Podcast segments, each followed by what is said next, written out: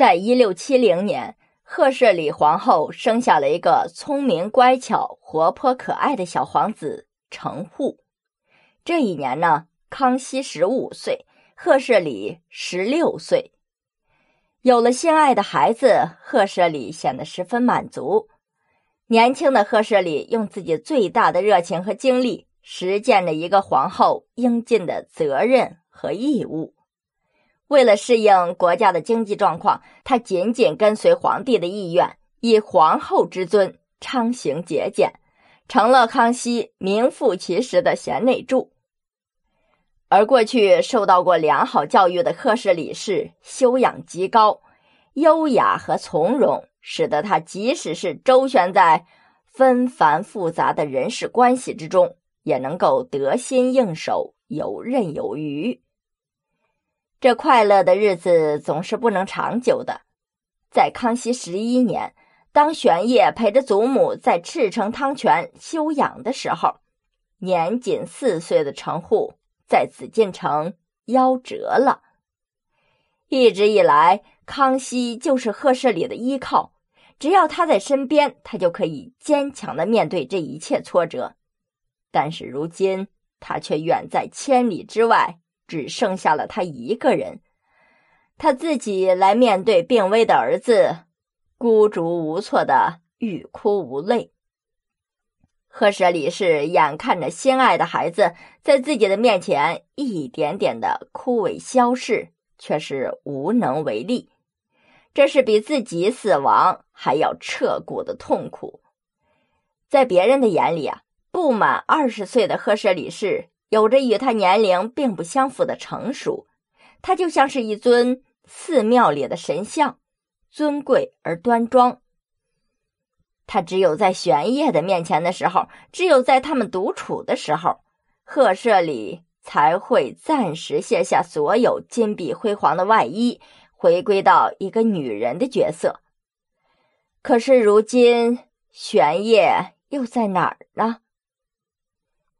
程护的离开带走了赫氏李氏真心的笑容，尽管他为了不让大家，尤其是康熙担心，而尽力维持着原状，但是触及到内心的伤痛却是久久不能释怀。赫氏李氏的身体就渐渐变得越来越孱弱了。等到秋天，康熙再一次陪同小庄去遵化疗养。康熙的离去，使得赫舍里氏不需要再假装开心，一直提着的一口气就这么吐掉了。赫舍里氏也就病倒了。归途中的康熙得知了皇后的病情，焦急万分，他却无法抛下祖母赶回北京，甚至不能完全表露出自己的担心。但是啊，纸终究包不住火。御医不顾康熙的警告，向孝庄透露了真相。果然呐，孝庄太皇太后一听到这个消息，就立刻命令爱孙火速赶回宫里。可是，当康熙跑到赫舍里氏的病榻面前，赫舍里氏正在昏睡，朦胧之中，他仿佛看到了玄烨的影子。也许啊，这赫舍里氏并没有将他当作是现实。虽然此时此刻无助的他是如此热切的盼望康熙能够在他的身边，就像半年之前失去儿子的时候那一样，但是啊，他却十分了解康熙的性情，他不可能抛下大病未愈的祖母来回京探望自己，如此有违孝道的事情，赫舍里氏从来不敢奢望他能够做到。但是最终，她惊喜的发现，坐在床边紧紧握着她那双冰冷双手的人，就是她的丈夫，就是她深深眷恋、朝朝期盼着却又不敢让人知道的人。就这样，康熙在赫舍里氏的身边陪了整整一天，皇后的病情就开始有所改观，夫妻二人的感情在此时。又一次得到了见证和升华。第二年的秋天，赫舍里氏不但恢复了身体，而且再一次怀上了她和丈夫的爱情结晶。这个时候，发自心底的幸福笑容又一次出现在了赫舍里的脸上。在一六七四年，二十一岁的赫舍里氏在坤宁宫生下了他的第二个儿子，取名应仍。但是躺在床榻上的赫舍里氏却没有多少力气享受身为母亲的欢乐。生产的过程已经耗尽了他所有的心血。此时此刻的赫舍里氏感觉自己就像一片羽毛，轻飘飘、昏沉沉的在半空中翻转，找不到落脚的地方，也找不到可以依靠的肩膀。一阵风吹过来，更是觉得彻骨寒冷。从得到儿子的无比快乐，到失去妻子的巨大痛苦，短短两个时辰里。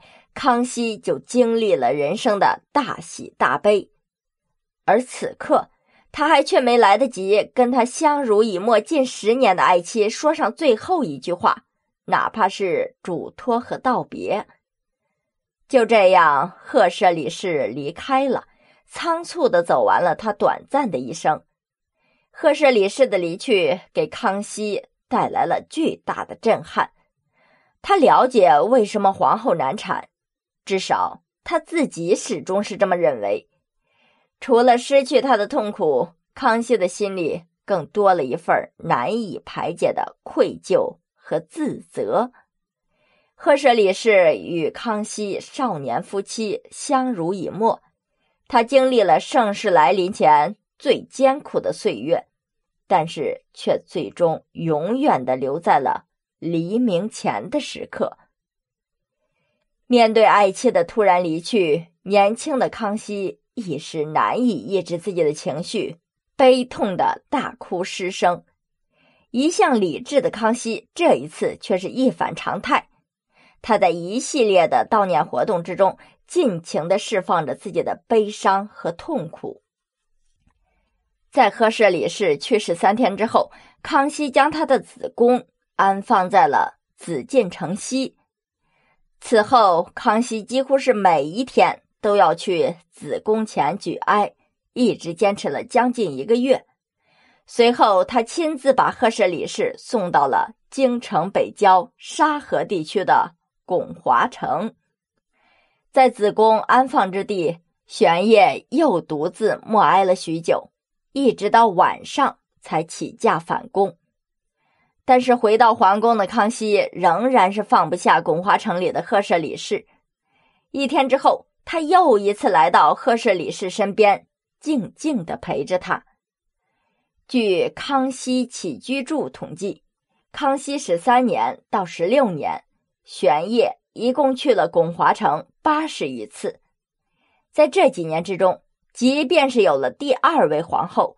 康熙也依然如故的冒着风霜严寒前去。不仅如此啊，赫舍里氏去世三周年的忌日的时候，康熙前一天上午便来到了巩华城，一直陪伴着赫舍里氏，直到第二天才返回宫中。对于皇后用生命为代价孕育的皇子胤禛，康熙是宠爱备至啊。他亲自抚养应仁，把对妻子的全部感情都倾注到了儿子身上。康熙十四年，康熙就拟诏御立刚满周岁的应仁为皇太子。当年十二月，一岁半的应仁正式受封册宝，当上了皇太子。在康熙四十七年废皇太子，这时候康熙哭骂太子。生儿克母，并且于当天晚上梦到已经去世三十四年的皇后，念念不忘发妻。仁孝皇后赫舍里氏是康熙一生最温馨、最纯真的纪念了。